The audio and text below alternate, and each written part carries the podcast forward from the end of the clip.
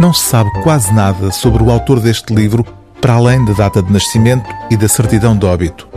Morreu em Paris aos 24 anos e tinha nascido em Montevideo, no Uruguai.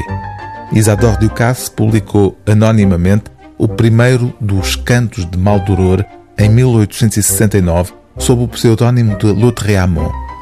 Juntou-lhe depois os outros cinco cantos e tratou de publicar o livro numa edição de autor que não chegou a circular porque o autor não pagou à tipografia o trabalho de impressão.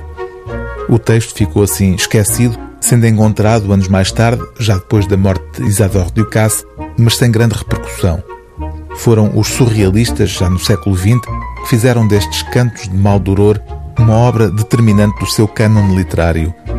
Se há uma literatura do mal, nela este livro ocupa um lugar central. Esta nova edição portuguesa, ilustrada, numerada, sublinha esse caráter maléfico no número de exemplares postos em circulação. 666. O número maldito, o número da besta. A força poética do texto é ainda hoje tema de debate. Estaremos perante uma obra de caráter autobiográfico e abjeto ou faça uma imaginação delirante de um rapaz com uma profunda compreensão do mal. Seja qual for a leitura que se faça deste livro, continuamos a encontrar nele o aviso de que a maldade, o mal, não desaparecerá enquanto não desaparecer a humanidade. Há os que escrevem em busca de aplausos humanos, por meio de nobres qualidades do coração que a imaginação inventa ou que talvez possuam.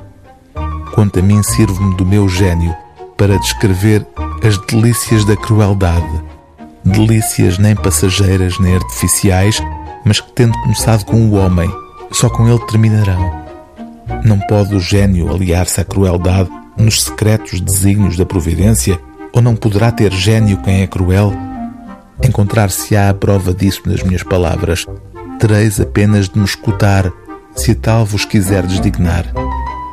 Aquele que canta não pretende que as suas cavatinas sejam matéria desconhecida. Pelo contrário, orgulha-se de que os pensamentos altivos e perversos do seu herói existam em todos os homens. O livro do dia TSF é Os Cantos de Maldoror, de Lautréamont, tradução de Manuel de Freitas, desenhos de Ricardo Castro, edição Momo.